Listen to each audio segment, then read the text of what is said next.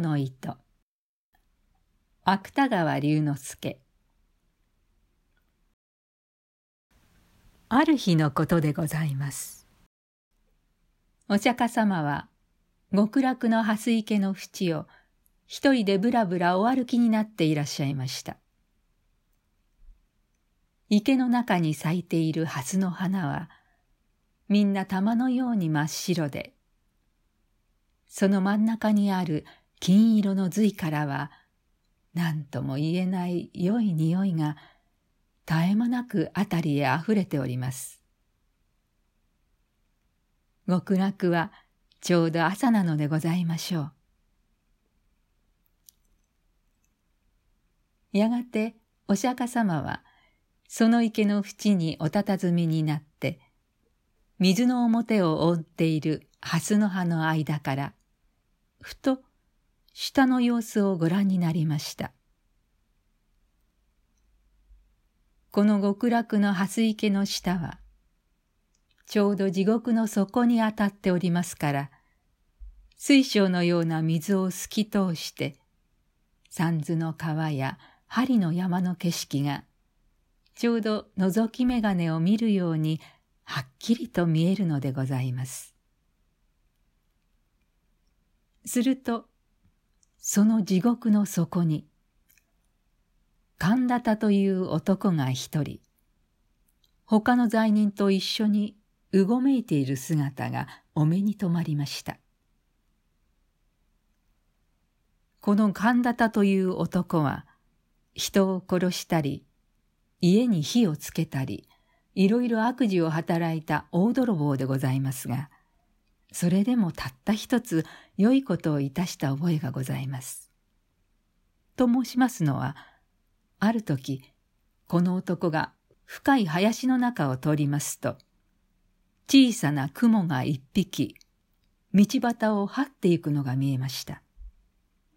そこで神田田は早速足を上げて踏み殺そうといたしましたが、いや、いや、これも小さいながら命のあるものに違いない。その命をむやみに取るということは、いくらなんでもかわいそうだ。と、こう急に思い返して、とうとうその雲を殺さずに助けてやったからでございます。お釈迦様は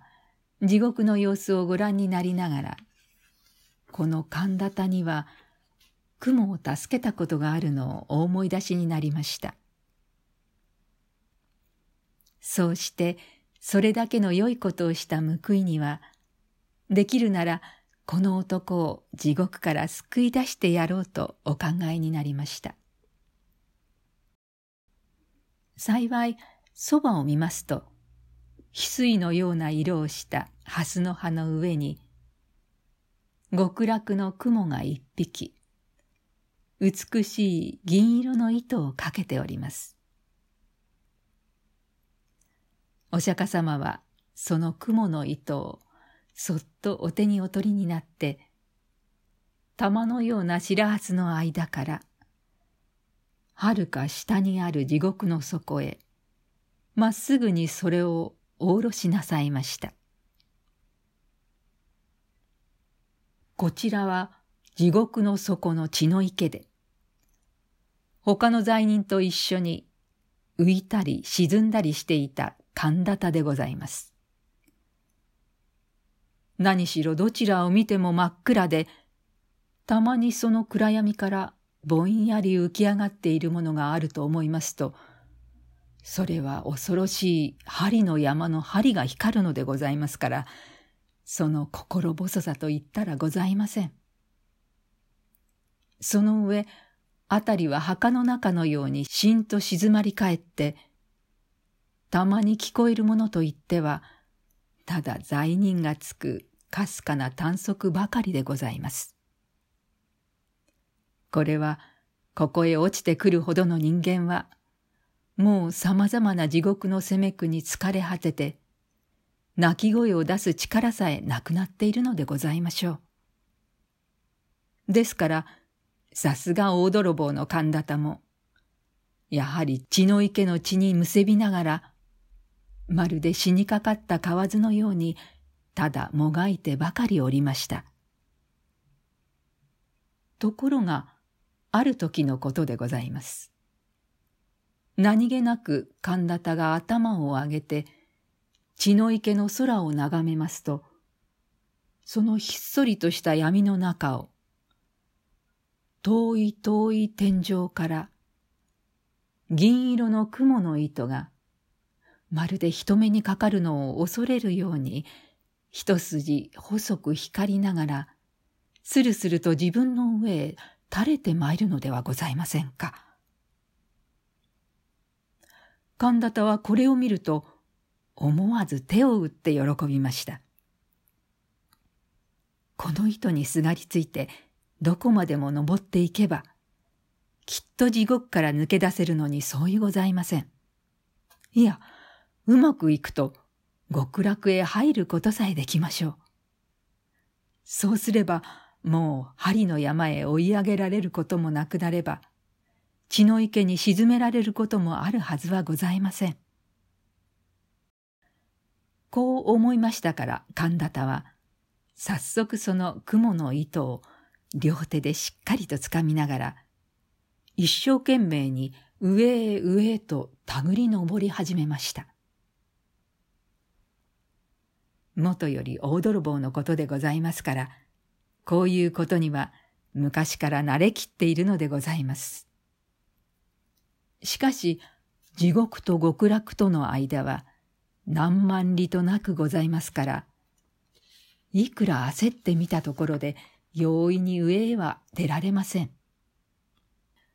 ややしばらく登るうちに、とうとう神田田もくたびれて、もうひとたぐりも上の方へは登れなくなってしまいました。そこで仕方がございませんから、まず一休み休むつもりで、糸の中途にぶら下がりながら、はるかに目の下を見下ろしました。すると、一生懸命に登った甲斐があって、さっきまで自分がいた血の池は、今ではもう闇の底にいつの間にか隠れております。それから、あのぼんやり光っている恐ろしい針の山も足の下になってしまいました。この分で登っていけば、地獄から抜け出すのも存外わけがないかもしれません。神田田は両手を雲の糸に絡みながら、ここへ来てから何年にも出したことのない声で、閉めた、閉めた、と笑いました。ところが、ふと気がつきますと、雲の糸の下の方には、数限りもない罪人たちが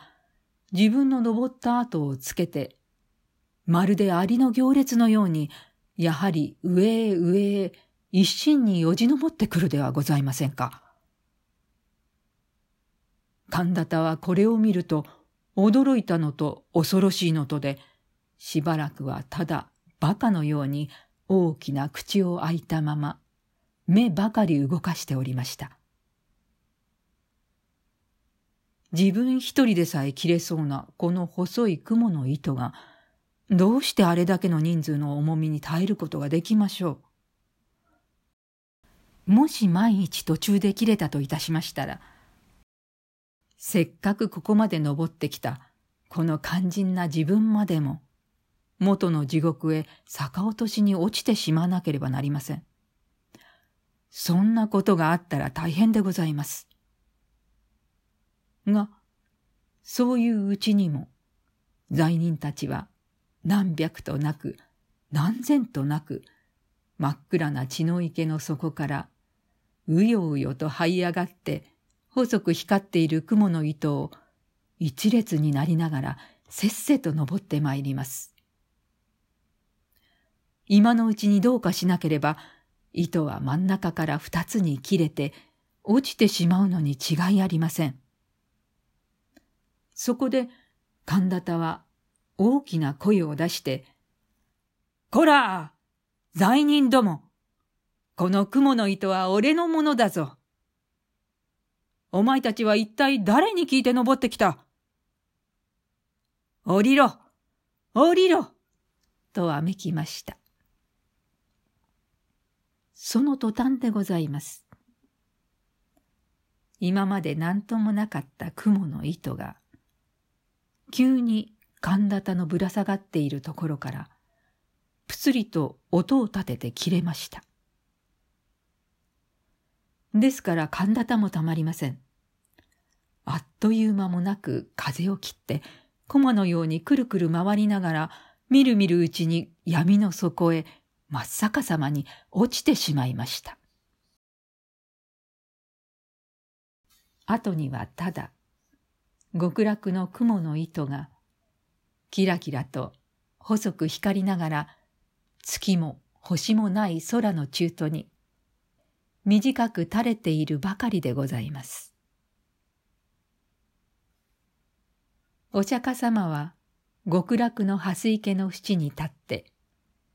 この一部始終をじっと見ていらっしゃいましたがやがて神田田が血の池の底へ石のように沈んでしまいますと悲しそうなお顔をなさりながらまたぶらぶらお歩きになり始めました。自分ばかり地獄から抜け出そうとする神田田の無慈悲な心がそうしてその心相当な罰を受けて元の地獄へ落ちてしまったのがお釈迦様のお目から見ると浅ましくおぼしめされたのでございましょう。しかし極楽の蓮池の蓮は少しもそんなことには頓着いたしません。その玉のような白い花はお釈迦様のおみ足の周りにゆらゆらうてなを動かして、その真ん中にある金色の髄からは、何とも言えない良い匂いが絶え間なくあたりへあふれております。極楽ももう昼に近くなったのでございましょう。